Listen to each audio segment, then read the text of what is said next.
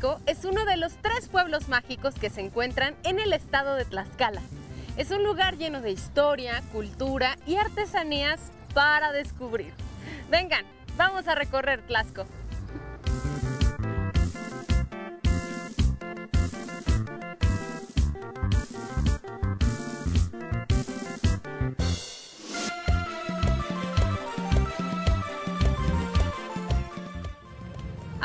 En Tlaxco, uno de los tres pueblos mágicos que tiene Tlaxcala, y nos acompaña el señor Martín, que es orgulloso de esta región, ¿sí o no, señor Martín? Definitivamente muy a gusto en este pueblo mágico. ¿Qué es lo que hace que Tlaxco sea un pueblo mágico? Definitivamente son sus atributos, como su arquitectura, su gastronomía y sus emblemas, como Victoria Dorantes, el Tlaxcomóvil, la Barca de la Fe. Son muchos, múltiples atributos que tiene Tlaxco y media hectárea de monumentos históricos en todo el pueblo. Don Martín, ¿cuál es la historia de Tlaxco? Pues la historia de Tlaxco la podemos ejemplificar en tres etapas. Primero, la época prehispánica, luego la época virreinal y posteriormente podríamos decir la época moderna, aunque siempre estuvo presente en las fases principales de la historia. ¿Y podemos hablar de, de la propia historia de Tlaxco, digamos como en el periodo prehispánico? Claro que sí. Bajo estas montañas estuvo asentado el antiguo señorío de Tilihuilquitepec, que quiere decir Cerro Negro Curvo. Tlaxco es un pueblo en la montaña. Antes de esa hubo fases culturales. Los Tezoquipan, los Tezoyo, los Proteotihuacanos, los Tlaxcos propiamente y al final los Otomís huastecos. Tlaxco, para todas las personas, lo llamamos el lugar del juego de la pelota. Por eso es que te vistes así. Por eso que usamos el atuendo del jugador de pelota. Así es. Muy bien, ya estamos comprendiendo entonces un poquito más acerca de la cultura de aquí de Tlaxco. Claro. Don Martín, ¿y qué edificios rodean esta plaza principal en donde tenemos el kiosco, la fuente, una chulada de postal que tenemos aquí en Tlaxco? Bueno, aquí es para que el turista y los mismos habitantes se deleiten la pupila, ¿no? Observando todos estos estas construcciones arquitectónicas coloniales. Pero la más importante, la perla de la sierra, es la parroquia de San Agustín. Después tenemos el Palacio Municipal, que es porfiriano, y por donde tenemos nosotros la Casa de la Cultura, tenemos otro palacio grande. Esos son nuestros majestuosos palacios arquitectónicos, así como la tienda Moctezuma, que también refleja esa construcción de la opulencia, de la riqueza de la época virreinal y de la época porfiriana.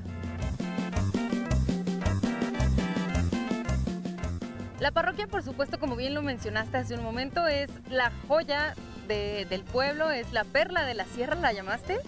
¿Por qué se le conoce así? Bueno, porque indudable es muy bella. Tiene algunos retablos barrocos y unos altares neoclásicos que están prácticamente bañados en oro, hechos de madera, pero con esa decoración. Reflejan las tradiciones que tiene el pueblo. Por ejemplo, entrando a la parroquia del lado derecho, tenemos el retablo dedicado a la Virgen de Dolores. Eso nos dice que aquí hay una celebración inmensa de la Semana Santa. Del lado derecho tenemos el retablo dedicado a la Virgen de Guadalupe. Otra tradición muy inmensa en donde el día 12 de diciembre hay magnos desfiles que reflejan eh, la identidad del pueblo o la fe que tiene el pueblo. Y el del centro, que es el más importante, más decorado y mayor, es un retablo ba- barroco, churrigueresco, estípite y que es la fiesta del patrón del pueblo, San Agustín, obispo de Hipona. ¿Y por fuera cómo es este, este templo? Pues mírelo, es tan bello que se ven las cúpulas, hecho de cantera rosa en este lugar y con un águila bicéfala al centro.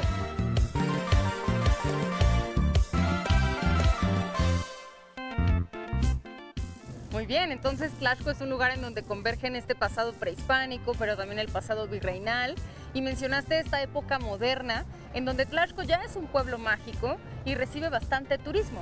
Mire, aquí podemos encontrar restaurantes tradicionales. Como por ejemplo tenemos enfrente la casona de Don Agustín. De este lado tenemos el rincón taurino. Luego tenemos aquí en la parte posterior, enfrente, el portal jardín, la tienda de Don Mariano, la panadería San Francisco, muy tradicional. Y tenemos muchas cosas. Muchas cosas. Martín, ¿en qué consiste la representación que sueles hacer para explicarle a los turistas un poco acerca de esta cosmovisión que ustedes tienen en Tlaxco? Claro que sí, mire, hacemos la representación del juego de pelota y luego hacemos la representación de la matemática sagrada, que es el Nepohualtzinzi, es una calculadora ancestral hecha con maíces.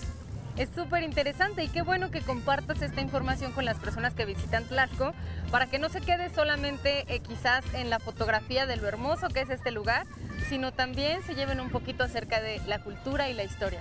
Los invitamos a que vengan a vivir las experiencias, tanto de las prácticas ancestrales como de las visitas a las haciendas, como de las visitas a los monumentos históricos y a los rinconcitos mágicos que me ha faltado mencionar. Por ejemplo, los talleres de queso, los talleres de plata y obviamente los talleres de madera. Muy bien, bueno, pues tenemos mucho más que ver aquí en Tlaxco. ¿Nos acompañas, Martín? Por supuesto, adelante. Vamos.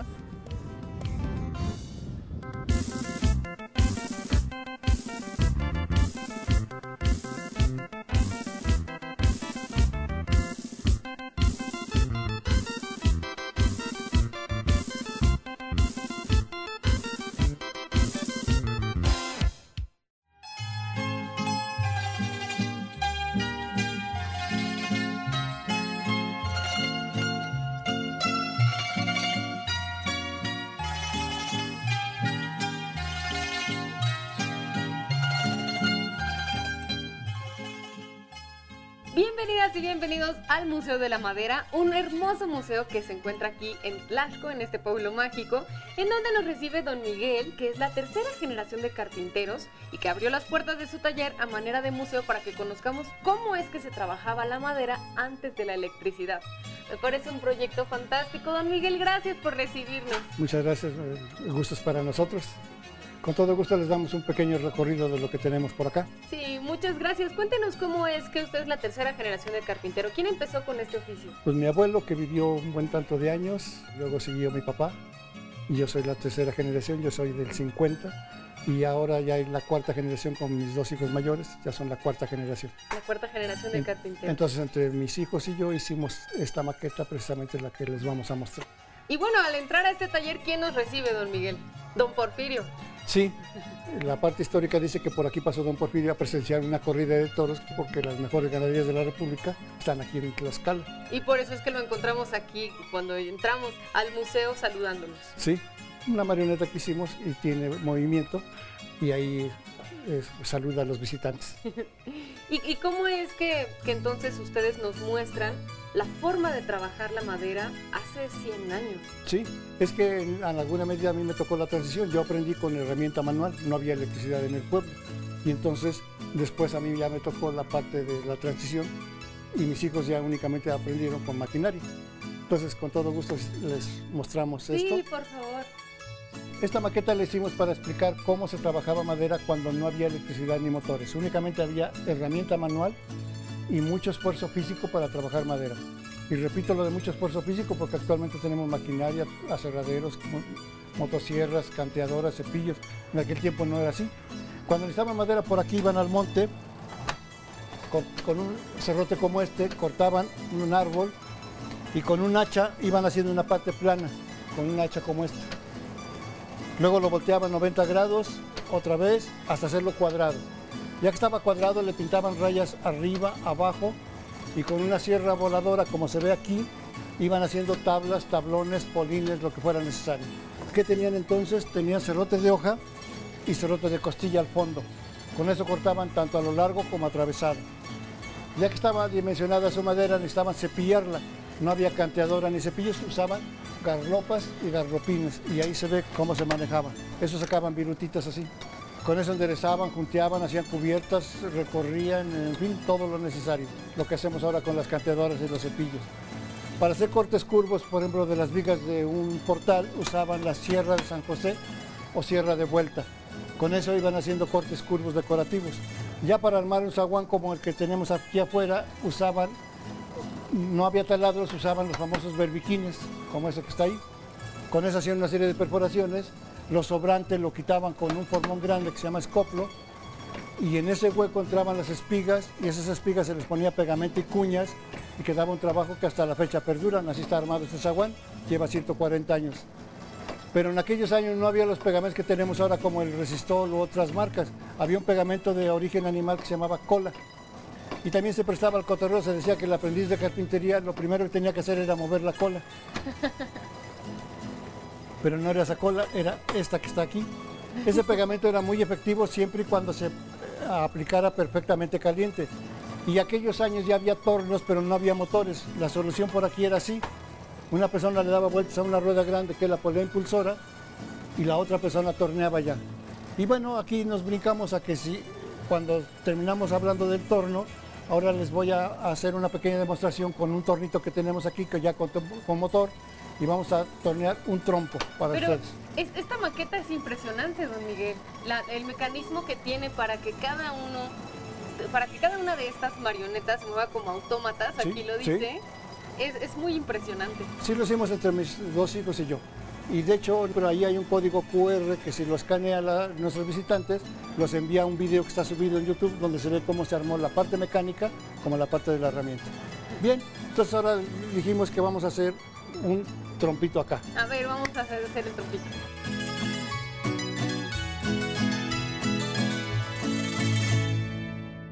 Bueno, lo último que hablamos en la maqueta fue de torno y tornear. Ahora les vamos a hacer una pequeña demostración de torneado con esta maquinita que ya tiene su motor. Y de aquí este cuadrito vamos a sacar un trompo. Ya está. Entonces ya me arrancó. Sí.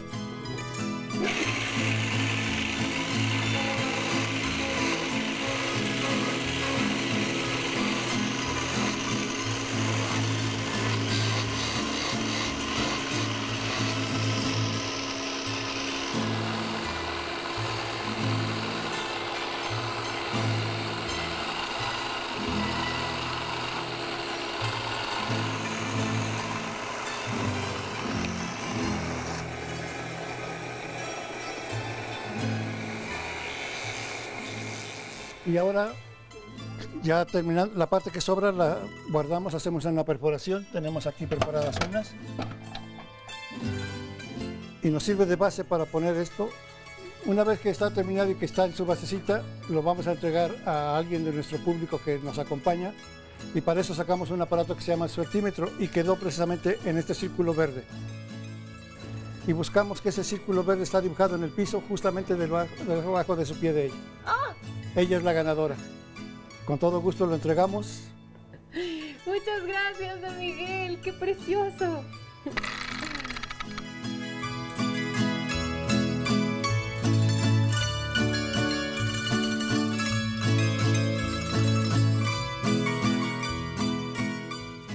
¿Y cómo continúa el recorrido, don Miguel? Vamos a ir a ver, ahora se llama el Teotlasco. Entonces vamos a ir a ese patio a verlo cómo quedó. Bueno, entonces vamos a ver el Teotlasco y aquí en el museo, bueno, además de esto que acabamos de ver, hay muchas otras cosas muy interesantes, como por ejemplo un espacio en donde se venden artículos en madera súper bonitos que ustedes realizan. nosotros hacemos, sí. También podemos conocer los diferentes tipos de madera que hay en la región. O sea, es un lugar muy interesante. Entonces, pues vamos a continuar. Vamos. Sí.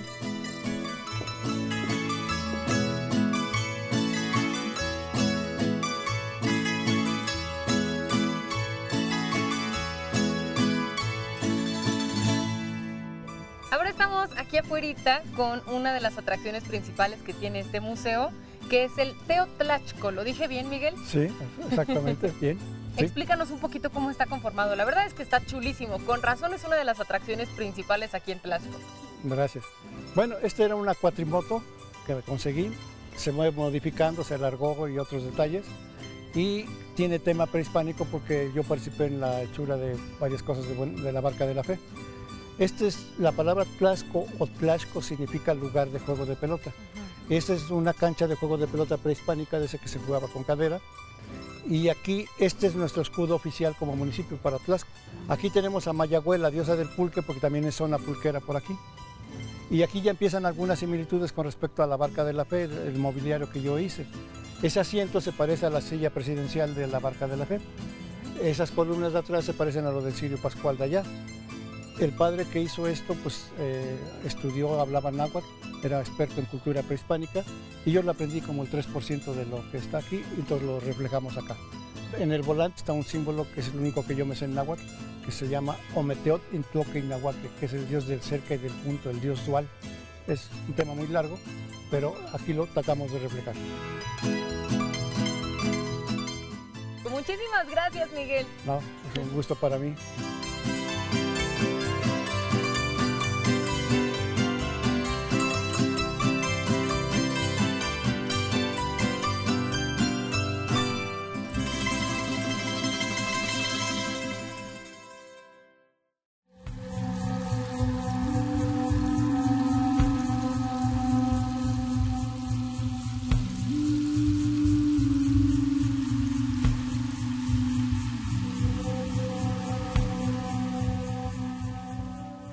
En Tlaxco también se encuentra un lugar excepcional. Se trata de un templo que en realidad tiene forma de barco. ¿Cómo es esto? ¿Cómo es esto, Martín? ¿Dónde estamos? Bueno, estamos en Tlaxcala, específicamente en el municipio de Tlaxco, en una comunidad que se llama San Andrés Buenavista. Aquí está la obra de un pueblo y su artífice, un sacerdote, Arnulfo Mejía Rojas, que logró motivar a su pueblo para que hicieran esta gran obra. Una gran obra que en sus decorados tiene raíces de la náhuatl, raíces de nuestros ancestros, lo que realmente son nuestras esencias culturales por parte de la náhuatl. Y al mismo tiempo, pues aquí es donde hay dos sistemas de espiritualidad, la judio-cristiana y la de Anáhuac. Entonces encontramos eh, sincretismo en, en esta obra arquitectónica que, como les decía, tiene forma de barco, pero en realidad es un templo. Realmente es un templo y aquí puede usted admirar como persona normal el arte ecuménico. Al mismo tiempo se puede apreciar el sincretismo religioso.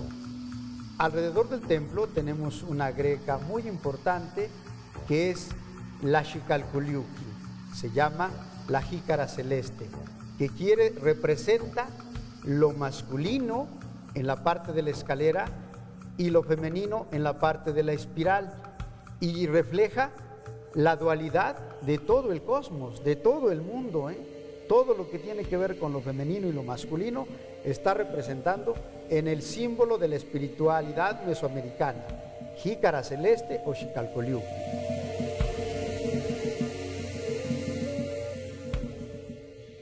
¿Y qué es lo que encontramos aquí en estos pilares que conforman una parte muy importante dentro del templo? En estas columnas se representa más la flor y el canto, la palabra, el mensaje, todo lo bueno que puede existir. Eso es lo que se va representando en cada una de las columnas.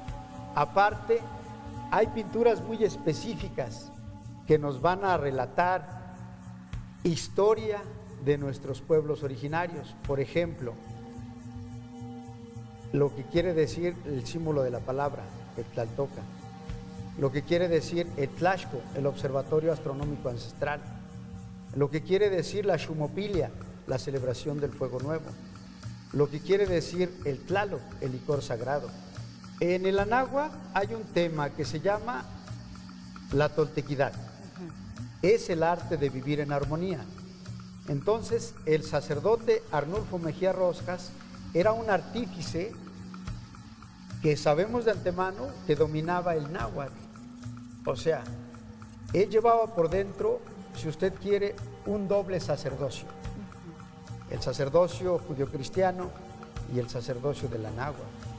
Y sabe ponernos en estos murales y en estas columnas y en toda la decoración mensajes para que nosotros valoremos nuestra cultura.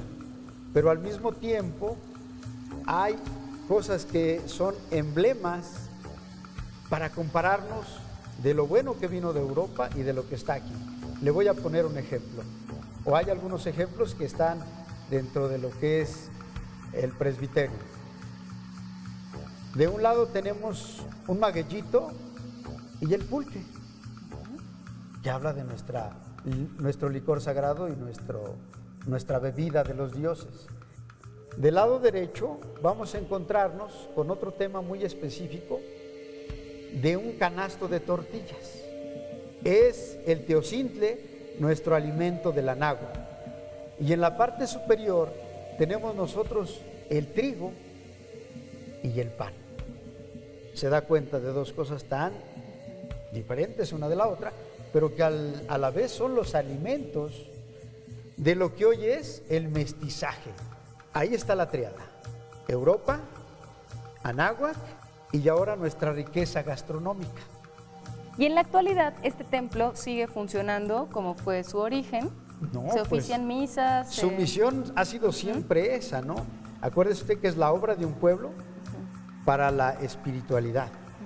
Entonces, desde siempre su misión está presente cada ocho días y, para el servicio de la comunidad, para el servicio espiritual.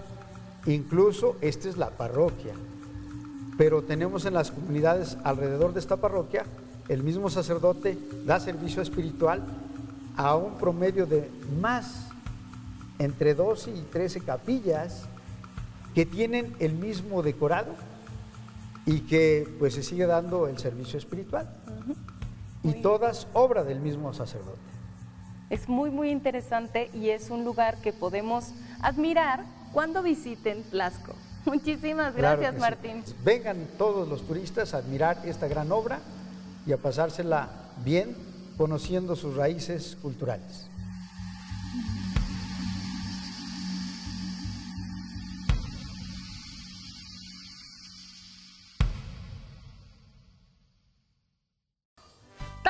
Sabías, pero hoy descubriste aquí en De Todo que Tlasco es un pueblo mágico que vale la pena descubrir.